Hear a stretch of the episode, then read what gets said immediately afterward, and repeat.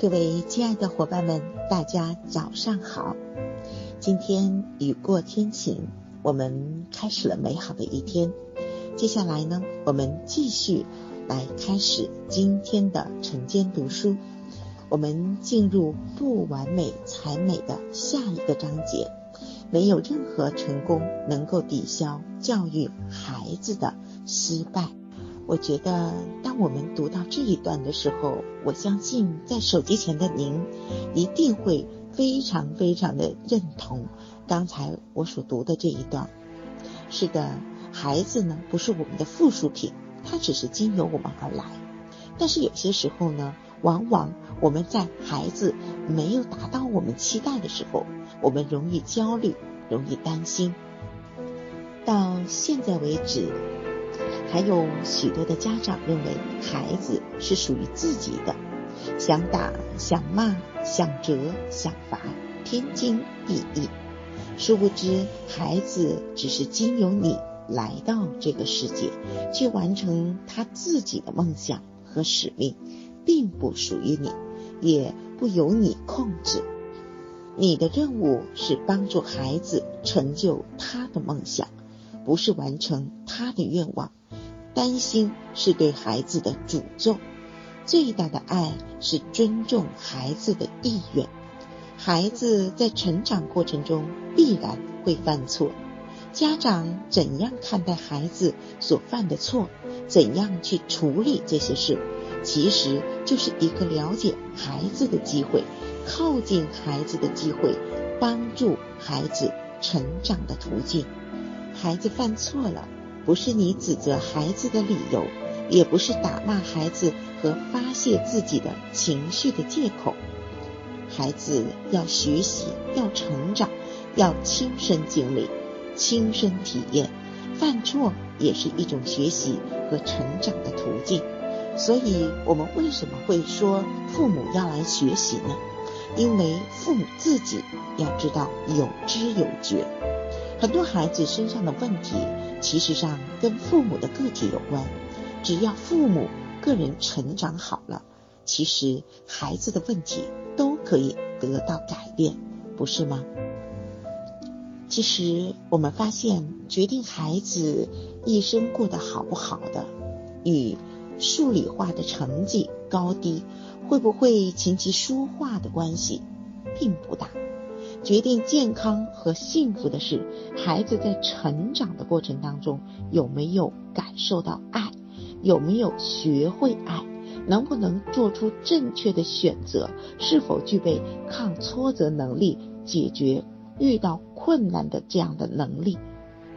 那有没有感受到爱，有没有学会爱？那这一切来源于哪里呢？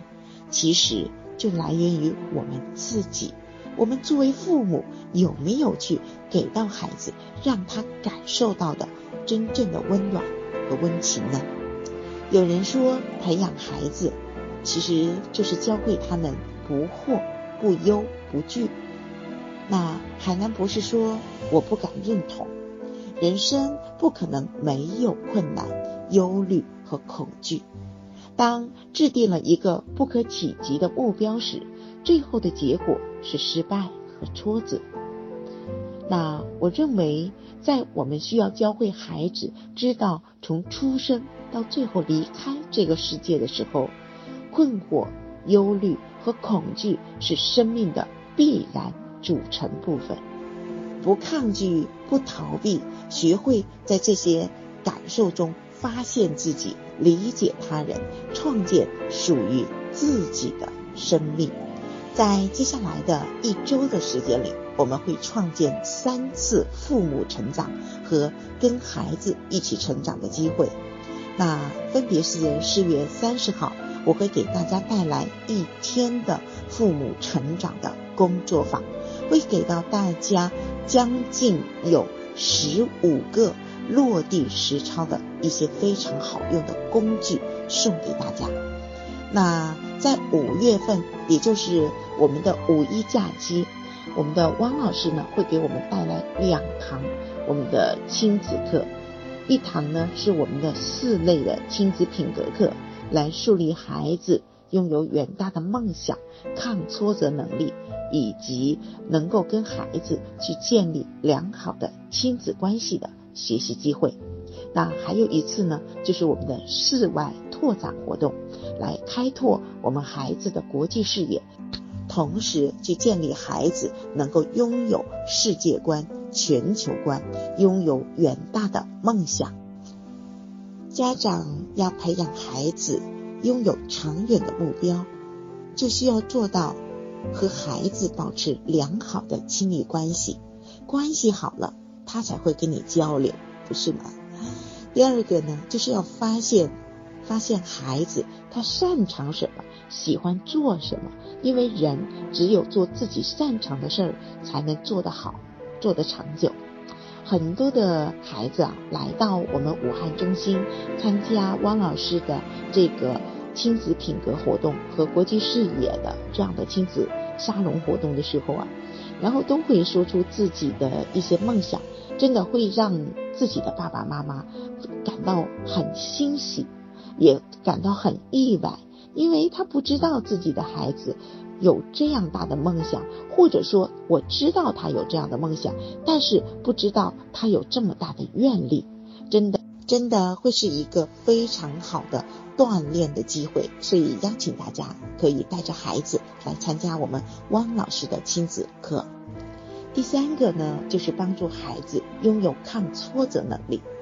有了抗挫折能力呢，才能够在遇到挫折的时候不会情绪低迷。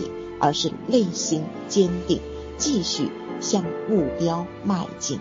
想象一下，你和孩子能够拥有良好的亲密关系，能够让他做自己擅长的事儿，还能拥有抗挫折能力，我觉得幸福就成了水到渠成的事儿。接下来，我想邀请我们在手机前的各位伙伴里，伙伴们能够打上这样的一句话，我觉得。当我读到这里的时候，就有这样的一种感慨。接下来，我们一起打上这样的一句话，叫做：“我想让孩子成为什么样的人，我就先成为什么样的人。孩子更愿意看我怎么做，不是听我怎么说。”有一个妈妈呀，她说：“我的孩子为什么脾气老是这么大？” 那我们就问他，脾气大到什么程度？他说：“冲我吼叫，摔东西。”然后呢，我们就问他：“那你发脾气的时候，你一般有什么反应？”他说：“我就会冲他吼，骂他，有些时候呢还会打他。”那你和爱人发脾气的时候会怎么做？这位妈妈回答：“那我也会吼他摔东西啊，很生气啊。”那孩子发脾气像谁呢？当我们这样一问的时候。他有些醒悟，略带羞愧的说道：“像我，是的，孩子的行为是学习的结果。”还有一个母亲，她看到自己的孩子玩手机，非常的不满，经常因此数落，包括指责孩子。那觉得孩子应该把时间用在读书、写作业上，怎么说孩子都不听。然后呢，问该怎么办？我问孩子：“你为什么不听妈妈的话呢？”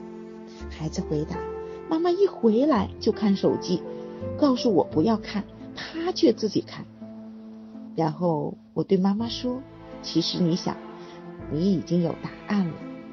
在我们的新版父母专业课当中，其实我们在一开始第一天的上午，我们就会重点看到问题形成的根源。”我们不要只关注结果，而忽略了那个因果。所以在新版专业课当中，我真的在越来越多一次又一次的去准备的时候，我突然发现林院长真的很有智慧，让我们作为爸爸妈妈去看到很多的真相。有些时候我们似乎很懂这些道理，但是。我们却不懂得在这个道理当中去醒悟，就是去觉察。我们把它叫做觉悟，去觉悟到哦，原来是这样啊。其实自己变了，孩子就改变了。孩子主要是通过一种镜像，也就是模仿来学习。那成人也是这样子的，孩子所有让你看不顺眼的行为，基本上都是你的行为和思维方式的一种翻版。所以在新版专业课里，我们常常跟这个大家讲到的一个点，就是女人的三大魅力。嗯，就讲到了女人要干嘛呢？要读书。读书要在哪里读呢？读书就要在客厅里读，要读给孩子看。我们要看给孩子看，这就是非常好的一个身教的力量。所以各位，如果你不学习，你不改变的话，孩子就真的很难改变。所以在教育孩子的过程当中，我们时刻要保持着一种心态，换句话说，就是一种生命的状态。我邀请大家可以把这这个词语可以打到我们的留言区，就是轻松愉快。有没有发现，在我们的很多的课堂上，都会让我们的父母从一开始做到这个会场的时候，变得很焦虑。一开始是焦虑的。或者是不没有法活在当下的，对吗？但是学着学着呢，就会让大家打开了那个心门，然后慢慢的就进入了一种很轻松的状态，很愉快的状态。所以大家会发现，你带着这种轻松和愉快的状态回到家里，你发现你说话都很有耐心，对孩子的陪伴也会更加的用心。对老公讲话，你也会有更多的爱来来流向他，这就是学习改变的一个魔力，一个开始，不是吗？孩子不做作业是父母的问题，你相信吗？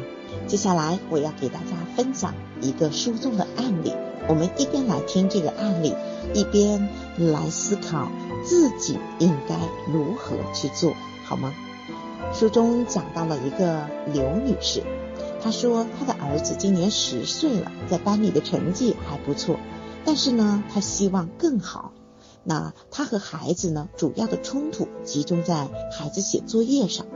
他俩呢，每天因为做作业问题吵架。做作业的时候啊，他发现孩子经常马虎磨蹭，然后呢，他说了，孩子不爱听，还嫌妈妈唠叨。有的时候呢，就把这位刘妈妈就惹火了，然后就揍了他两下，经常这样。有时候呢，他不想听呢，就跑了，就是孩子就跑掉了，所以呢，就会让妈妈很担心。那前一段时间呢，学校在周末开展了心理辅导的课程，老师发信息说，孩子如果有这方面的问题，可以来学习。九点开课，然后呢，这位妈妈呢，早上看到孩子还在睡觉，她就怕晚了，于是呢，就把孩子从睡梦中叫醒了，急急忙忙赶过去，结果去了，不是他们班级的活动，也没有他的座位，他既然想说来了就听听，然后就给老师要求老师给他安排座位，孩子啊，当时很生气，因为孩子也去了。然后呢，老师呢又没有让他参加，好像呢又不是他们班里的活动。然后妈妈呢非要让他来参加，然后他觉得这件事情啊，哎，觉得自己好像做错了。这位妈妈觉得当时心里还是挺不舒服的，但是呢，他又不想向孩子去承认他错了。然后呢，他又看到孩子的这种态度，又激起了他的更多的愤怒。所以他俩就在这个地方就产生了冲突，最后孩子就跑掉了。我们有没有发现，刚才我读到的这一连串的啊这样的一个事件，跟我们生活当中，包括我们跟孩子相处过程当中，哎，真的也有类似的事情发生。也就是一个事情没解决，下一个问题又来了，那么所有的问题就会累加在一起，然后。爆发最后的战争，要么就是不欢而散，要么就是呃这个真枪实干的，然后进行斗争对抗。有没有发现这位妈妈她的在场教育有没有做好呢？如何跟孩子互动？如何给孩子做到身教，如何做好言教，在这个方面，这位爸爸、这位妈妈他是没有学习过，所以在那一刻遇到问题的时候，他不知道该如何去处理，对吗？于是呢，不知道如何处理的时候，我们就会发脾气。发脾气的时候呢，我们还很有道理的说：“我这么说，不都是为他好吗？”各位，如果在生活当中，我们对孩子说了一些话，或者做了一些行为，给他带来了一些伤害，然后我们的理由是“我这么做都是为你好”的时候，请首先扪心自问，问自己一句话。我这么做，到底是满足孩子的需求，还是满足我自己的需求呢？我邀请我们所有的伙伴们，请你在留言区打上一句话：我这么做，到底是满足孩子的需求，还是我自己的需求呢？我们把这句话打出来，在你时时刻刻对孩子控制不住情绪的时候，请暂停问自己这样的一句话。我们要想和孩子处理好关系，不能把自己的需求自以为是的强加给别人。当别人不按自己的需要或者意愿执行的时候呢，就发脾气、抱怨。这样做的结果就是让亲人和朋友远离自己。家长只是孩子的监护人，没有权利。代替孩子做任何的决定，更没有权利规划孩子的未来道路该如何走。家长的角色是启发、引导，做孩子的榜样。